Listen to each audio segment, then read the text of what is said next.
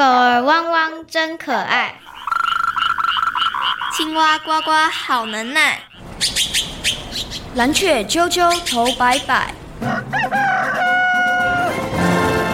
动物世界好精彩，爱护动物一起来，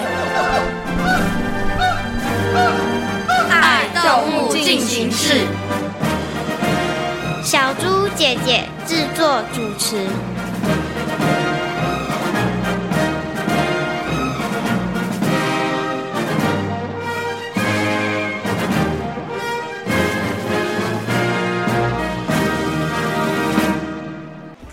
的外形真可爱。呱，真的吗？谢谢你的称赞。不过很多人不太喜欢我们。为什么？难道是嫉妒吗？嗯，好像不是，好像跟自然环境生态有关吧。节目倒数开始，三、二、一。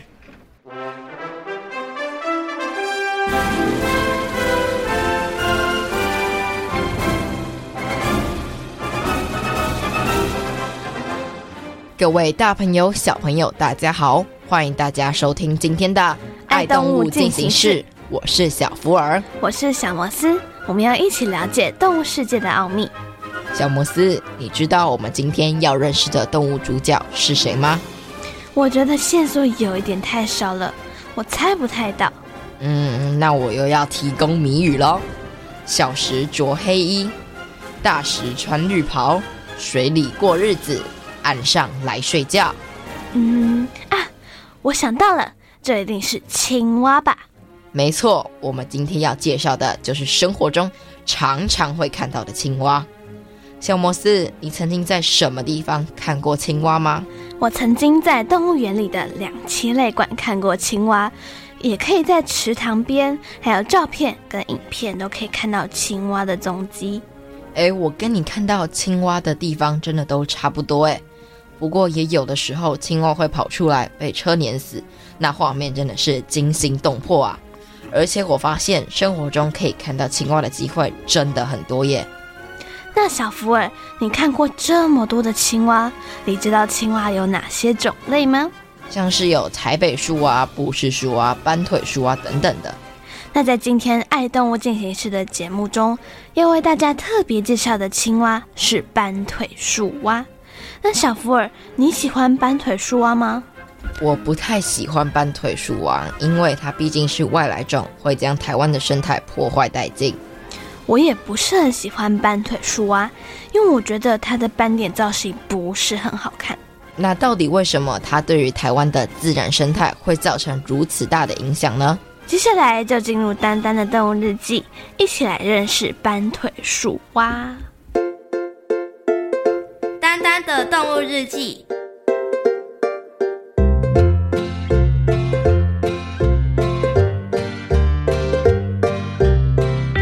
天气一转热之后，青青森林的蚊虫数量大幅的增加，因为哺乳类和鸟类是蚊子攻击的目标，因此不少的动物全都进入了警戒状态。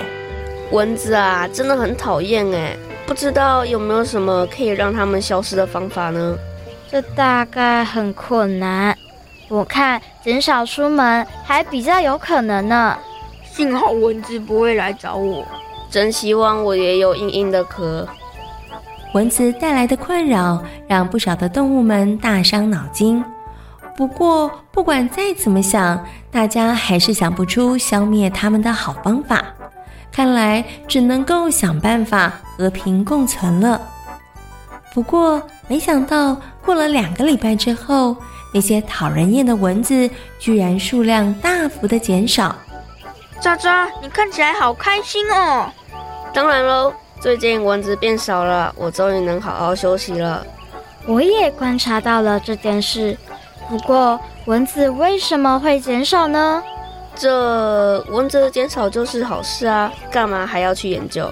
哎，对了，为了庆祝蚊子变少，我们来趟河边小旅行吧。好久没有旅行的乌龟阿布和兔子阿咪。对于麻雀渣渣的提议，可是双手双脚赞成。一到河边，果然听到了不少的声音，虽然还称不上是噪音，但的确还蛮吵杂的。这么吵的情况下，玩的兴致都没了。到底是谁发出那个声音？我记得青青小河边挺安静的，会不会是外来客？因为以前并没有啊。渣渣的推论有道理耶。那外来客是谁呢？为了要找出声音的主人，大伙儿决定沿着河边查看。结果乌龟阿布有了重大的发现。你们看，这里有一群卵呢！这是癞蛤蟆的卵吗？不，应该不是。我记得癞蛤蟆的卵会被一条很长的胶质管，也就是卵带包围着，然后卵就在里面排列成行，颜色较深，呈棕黑色，而且卵带常缠绕在池塘边的水草上。那我们现在看到的卵，是靠着像胶膜的东西粘成一大团，而且是一片一片的浮在水面上。没错。可是渣渣，那些卵下方明明就有癞蛤蟆的幼虫、小蝌蚪在那里游来游去啊！听到兔子阿咪这么说，大家都张大了眼睛，仔细的往水里头看。果然，在那一片片的卵的下方。有着许多的小蝌蚪游来游去。不不不不，阿咪，你看错了啦！怎么可能？那明明就是蝌蚪。那的确是蝌蚪，但并不是癞蛤蟆的小蝌蚪啊！什么？其实青蛙和癞蛤蟆是最常见的两栖动物，而它们的幼虫都是可爱的小蝌蚪哦。渣渣说的对，那青蛙和癞蛤蟆的幼虫。又有什么样的不一样呢？青蛙和癞蛤蟆的种类很多，而它们的繁殖季节、产卵的地点、卵的大小还有形状、蝌蚪的形态，会有因种类的不同而有不一样的特征呢。通常癞蛤蟆的蝌蚪全身是深黑色，而且经常是成群游在一起，朝同一个方向活动。而青蛙的蝌蚪是青灰色的，你仔细看哦，它们身上还有斑纹，还有它们都是单独分散在水里活动的。听完渣渣让阿布的说明之后，阿咪决定要重新再好好的观察小蝌蚪的形状、颜色和活动方式。果然，他发现了不同之处。那应该是青蛙的宝宝。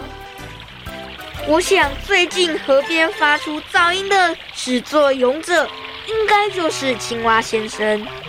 我觉得我们应该要告诉他保持安静的重要。渣渣，你别冲动。我觉得我们可能还要感谢青蛙先生才对呢。为什么？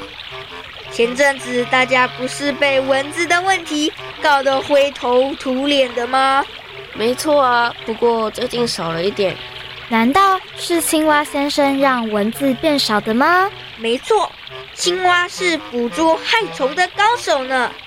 不管离它多远的苍蝇、蚊子或小虫从空中飞过，它都可以丝毫不差地把它们捉住。听起来很厉害耶！通常青蛙捕捉猎物的方式有两种，一种是跳跃取食，另一种是翻舌取食哦。哦，青蛙就是用这两种方式在捕捉这些小虫啊，还帮大家解决了被蚊子咬的问题。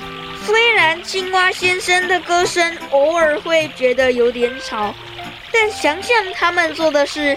也许就会觉得声音挺美妙的。一趟河边小旅行，让麻雀渣渣、乌龟阿布和兔子阿咪有了新发现。他们相信，再过不久，快乐小河应该会成立一个青蛙合唱团。真希望那个时候，青蛙们的歌声能够更进步一点，让噪音变成美妙的和声。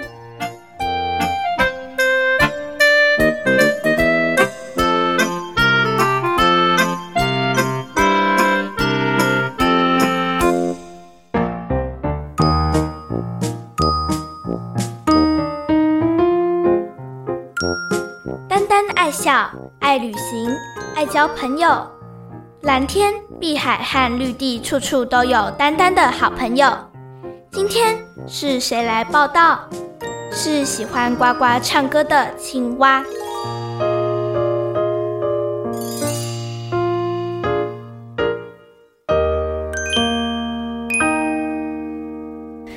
福尔，如果是你的话，你愿意忍受噪音，还是愿意忍受被蚊子叮咬呢？当然是忍受被蚊子叮咬啊，因为被蚊子叮咬，只要擦一擦药就好了。而噪音，只要专注于眼前的事，不去理它，那就没事了。我自己是愿意忍受噪音，因为我觉得被蚊子叮咬，蚊子也会产生噪音，而且全身痒痒的，很不舒服。没想到我们两个人的想法完全不一样了。不过有时青蛙的蛙鸣声听起来也挺悦耳的。听完刚刚的故事之后，大家应该对于青蛙有了更清楚的认识和了解，懂得如何区分青蛙和癞蛤蟆。小摩斯，你觉得青蛙最特别的地方是什么呢？我觉得青蛙最特别的地方就是它的弹跳功力非常的好。那小福尔，你觉得青蛙最特别的地方是什么呢？我觉得青蛙最特别的地方应该是它的捕食技巧吧，因为它每次都可以伸出很长的舌头，精准地将空中的昆虫击落在地，并且吃掉。青蛙是大家生活中常见的动物，所以大朋友和小朋友对于青蛙一定不陌生。但我们今天要特别来为大家介绍斑腿鼠蛙。那小福尔，你觉得大家对于斑腿树蛙有哪些问题呢？嗯，我觉得应该会想要知道，到底要如何区分斑腿树蛙和不是树蛙吧？我觉得大家想要知道的，应该就是所有的蛙类都会鸣叫吗？到底刚刚的问题正确答案是什么呢？进入动物明星大 Google 的单元，邀请新北市环境教育讲师小虎哥哥来回答小朋友的问题哦。动物明星大 Google，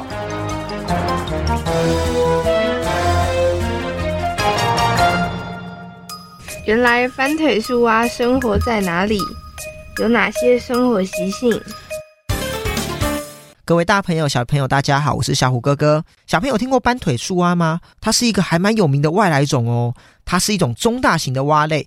它的雄的呢，可以有四到六公分，可是雌的很大，可以到八公分哦。它原产于中国、印度或是中南半岛这些地区。它可能呢是因为随着进口的水草而入侵台湾。我们在二零零六年呢，在彰化首次被发现。如今呢，几乎全台各地都已经沦陷了。哇，好多地方哦，全部都有斑腿树蛙。那斑腿树蛙呢，它的繁殖季大概是四到九月的时候，它会以水域活动为主。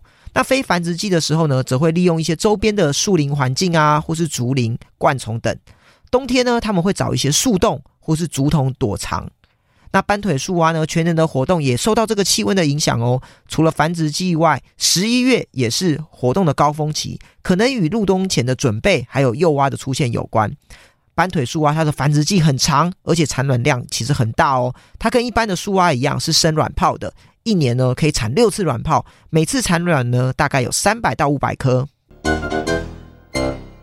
所有的蛙类都会鸣叫吗？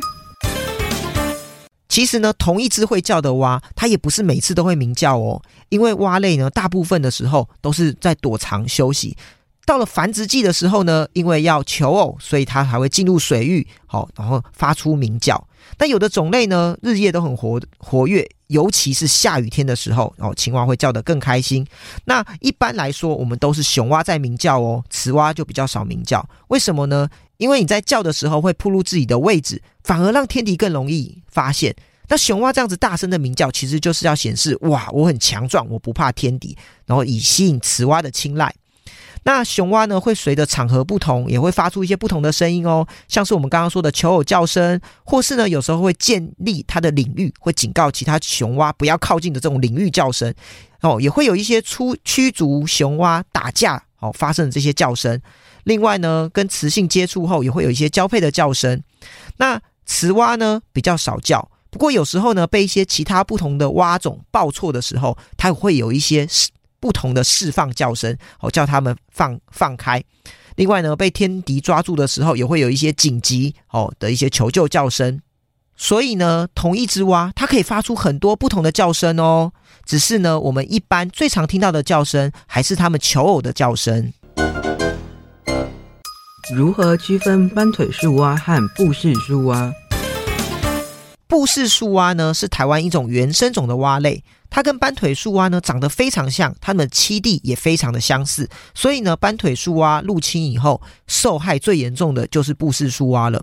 这两种青蛙到底怎么分辨呢？其实从外观上非常难分辨，最主要的分辨方式就是看它的后腿。布氏树蛙的后腿呢，会有一些网格的纹路，那这个网格的纹路呢，比较像是黑色的线，哦，所组成的。那斑腿树蛙呢，一样有这些黑色的点点，但是呢，斑腿树蛙的脚比较像是一些点点，所以呢，略有不同。不过呢，有时候食物会有一些中间型，相当难以分辨。最好的分辨方式其实是看它的叫声，这两种的叫声差异非常大。好，所以我们可以用叫声来很明确的分辨斑腿树蛙与布氏树蛙。斑腿树蛙对台湾原生蛙类有哪些影响？有解决的方法吗？布氏树蛙呢，跟斑腿树蛙它们的长相真的非常的相似哦。可是斑腿树蛙它的竞争力更强，而且斑腿树蛙它的繁殖力非常强哦。繁殖季呢，在四到九月，一年可以产五次卵，每次卵有三百到八百颗，繁殖季长，而且产卵量又大。加上它的蝌蚪可以在污浊或是一些低溶氧哦比较严苛的水中生存，它的适应力远远的大于这些原生的蛙种。那竞争力强就会压缩到本土青蛙的生存空间。那甚至呢，它比较大，也会去捕食这些本土的蛙类。除了成蛙外，它的蝌蚪呢，我们也观察过有啃食其他蛙类蝌蚪的这个现象产生哦。所以呢，它怎样？它大大的影响了本土青蛙的生存。所以我们移除呢，其实是刻不容缓。那我们曾经呢，有跟杨义如教授哦，在蛙子尾进行一些调查，我们发现百分之五十以上的青蛙全部都是斑腿树蛙，因为它数量真的太多了。好，那另外呢，我们也做过实验，让斑腿树蛙的蝌蚪跟原生的蝌蚪它去呃共育生存，结果我们发现呢，原生青蛙的蝌蚪真的陆续死亡，最后都只剩斑腿树蛙了。所以呢，它的对台湾原生蛙种的影响真的很大呢。目前台湾还有哪些外来的青蛙？第一个叫做亚洲锦蛙，那它的范围呢，已经慢慢慢慢的扩张了。现在呢，已经分布到云林啊、台南都有发现。它的卵多达两万粒，蝌蚪呢，只要两到三个星期就会变成小蛙了。而且它其实是有毒的哦，很多生物呢吃到以后，哦，可能中毒而死或是嘴麻，所以呢，几乎没有天敌去捕食，哦，造成了很严重的冲击。我们又在二零零一年在南投的草屯发现一种更严重的外来种青蛙，那我们叫它海蟾蜍，或是叫它蔗蟾，甘蔗的蔗。它体长最大呢，可以到三十公分，体重可以到两公斤哦。由于体型太大，食量又很惊人，所有看到的动物它都会进行捕食，所以造成很大的生态危机。而且它的毒性其实非常的强，如果受到挑衅或是压迫，哦，就会分泌毒液。对于本土的野生动物造成非常大的影响，那甚至呢，犬猫误食都会致死。那这些外来种，我们到底该怎么办呢？其实我们只能去进行移除。我们更应该做好的是简易防堵的预防工作，并好好保护我们的环境，维持我们生物多样性以及生态系的稳定，提高对入侵外来种的抵御能力，这才是最好的办法。经由动物明星大 Google 的单元，相信大朋友小朋友对于斑腿树蛙应该有了更多的认识和了解。我还真的没想到斑腿树蛙的破坏力这么强哎！没错，所以大家一定要好好重视这个问题。那小福尔，你觉得为什么会有外来物种入侵的问题啊？我觉得应该是有很多不负责任的主人养一阵子就丢掉，养一阵子就丢掉。让外来种很容易就入侵了。听你这么一说，还蛮有道理的。我是觉得是有一些要交易的商人带回来一些外来物种，但没有注意它们繁殖的速度这么快，所以才造成这个问题的。没错啊，就是因为大家的不小心，或者是没有好的观念，才会造成外来种的入侵。其实，青蛙真的是日常生活中常常会见到的动物，跟人类的关系也非常的亲近，所以在不少的影片或故事中都有青蛙的出现。我就很喜欢可爱的大眼蛙。我记得前几年还有一个很热门的游戏，叫做旅行青蛙。诶，没错，就是给旅行青蛙一些饼干、食物什么的，它就会出去旅行，回来之后还会带可爱的相片给你呢。除了我们刚刚所说的，大朋友和小朋友一提到青蛙，你们会想到哪个故事呢？接下来进行听动物说悄悄话的单元，来听听青蛙先生来告诉我们哦。听动物说悄悄话。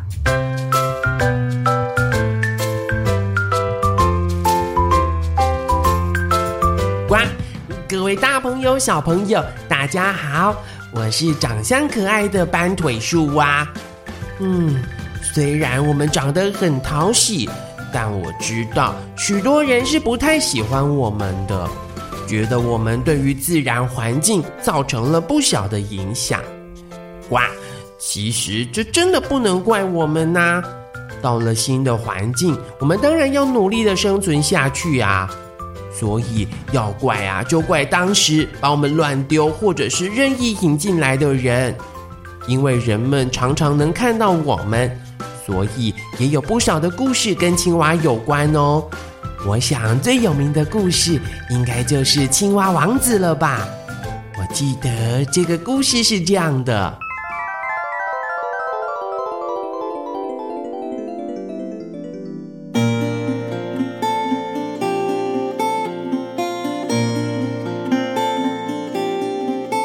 有天，小公主到黑森林的古井边玩耍。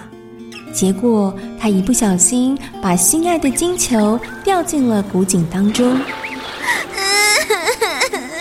糟了，我的金球掉进古井里了！这下子该怎么办才好呢？着急的公主忍不住哭了起来，而且越哭越大声。就在这个时候，小公主突然听到有人和她说话。小公主，你怎么了？为什么哭得那么伤心呢？小公主不停地找着声音的来源，最后她发现和她说话的是地上一只又大又丑的青蛙。我的小金球掉到井里面去了，我再也找不回我的小金球了。哦，你不要难过了啦，我可以去帮你捡回小金球。啊，真的吗？你真的可以帮我捡回我的小金球？嗯，不过你要给我什么东西来交换你的小金球呢？哼，只要是你想要的东西，我都可以送给你，只要你替我捡回小金球。哦，我并不需要那些金银财宝。如果我替你捡回小金球，你愿意跟我做朋友吗？我们不仅要一起玩耍。就连吃饭用餐的时候，我也要坐在你的身旁，跟你一起分享金盘之中丰盛的食物。同时，你也必须让我使用你的杯子喝水。呃，另外，你也要答应我，让我睡在你那温暖的床上。这，好吧，你的要求我通通都答应你，只要你赶快帮我捡回我的小金球。为了那颗金球，小公主心中虽然不愿意和青蛙做朋友，却最后只好假装答应青蛙的要求。青蛙跳进了古井里，为公主寻找小金球。过了没多久，青蛙嘴里衔着的那颗金球回到了公主身边。小公主看到了失而复得的金球，高兴得不得了。拿着金球，她想也没想的就跑回城堡里去了。青蛙望着小公主离去的背影，大喊着：“等等我啊，公主，等等我！别忘了你答应我的承诺。”就算青蛙喊得再用力，小公主却假装什么也没有听到。她加快了脚步往前跑，然后头也不回地离开了。可怜的青蛙只好自己一个人慢慢地往前跳。这时，青蛙心里想：小公主应该是太高兴了，所以才会忘了对我的承诺。嗯，现在我就到城堡里去找小公主。经过一段时间的努力，第二天晚上，青蛙终于来到了小公主居住的城堡。她将森林里头发生的事情一五一十地告诉了国王。国王听完之后，对小公主说：“做人一定要守信用，你答应了别人的事，一定得要遵守诺言。”于是。小公主只好让青蛙坐在她的身旁一起用餐。当小公主和青蛙一起共用金盘子和杯子将晚餐吃完的时候，青蛙说：“我吃饱了，请你带我回你的卧房休息吧。”小公主当场就哭了起来，因为她害怕青蛙真的要和她一起睡觉。她才不愿意让一只又大又丑、身上湿湿黏黏的东西睡在她的床上。可是这个时候，国王生气的对着小公主说：“公主，当你有困难的时候，青蛙帮你解决。现在是你信守承诺、回报人家的时候了。可是啊，你却嫌弃人家，不想遵守之前的约定。”你这样是不对的。听完父亲的教诲，小公主只得心不甘情不愿地用两根手指夹住青蛙，把青蛙带回自己的房间。小公主将青蛙放在房间的角落，然后自己就上床睡觉了。这时，青蛙跳到床上说：“你应该信守承诺，让我睡在你的床上才对。”这也是国王要求你做到的事情。已经忍无可忍的小公主，一手拿起青蛙，然后用力地往墙上一摔，大叫着：“不要再来烦我了啦！讨厌的臭青蛙！”就在这个时候，奇怪的事情发生了，青蛙变成了一位英俊的王子。原来，青蛙是邻国的王子，他被坏心的巫婆。变成了一只大青蛙，而破解咒语的方法就是和自己喜欢的人共用盘子、杯子和床。后来国王知道这件事情之后，十分的开心，于是他便让小公主和王子结婚。从此之后，两个人也就过着幸福快乐的日子了。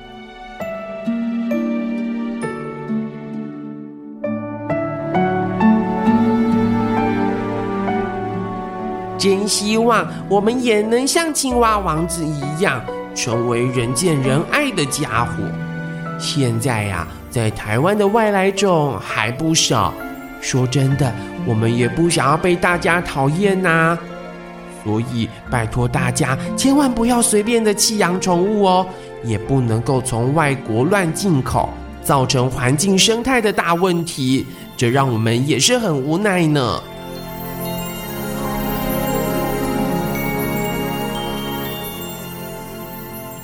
在今天《爱动物进行式》的节目当中，为大朋友和小朋友介绍的动物就是青蛙。青蛙有许多不同的种类，不是所有的蛙类都会鸣叫，青蛙鸣叫都有特别的意义哦。斑腿树蛙是外来物种，所以对于台湾的原生蛙类造成不小的影响。对于外来种的议题，大朋友小朋友一定要多多注意。否则，一不小心就会对我们的生态造成重大影响。动物世界好精彩，爱护动物一起来。我是小福儿，我是小摩斯。感谢大朋友和小朋友今天的收听，欢迎大朋友小朋友可以上小猪姐姐游乐园的粉丝页，跟我们一起认识大自然世界里的动物哦。我们下回空中再会，拜拜。拜拜。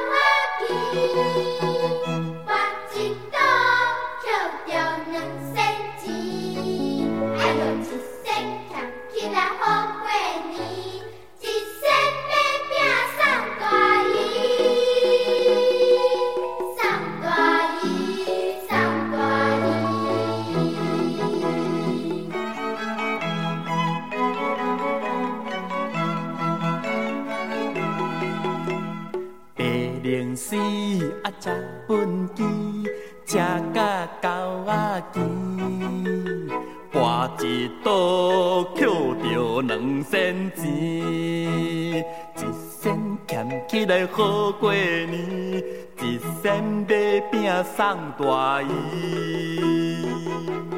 白龙丝，车畚箕，车甲狗仔啼，跋一倒捡着两仙钱。哎哟，一仙俭起来好过年，一仙买饼送大姨，送大姨，送大姨。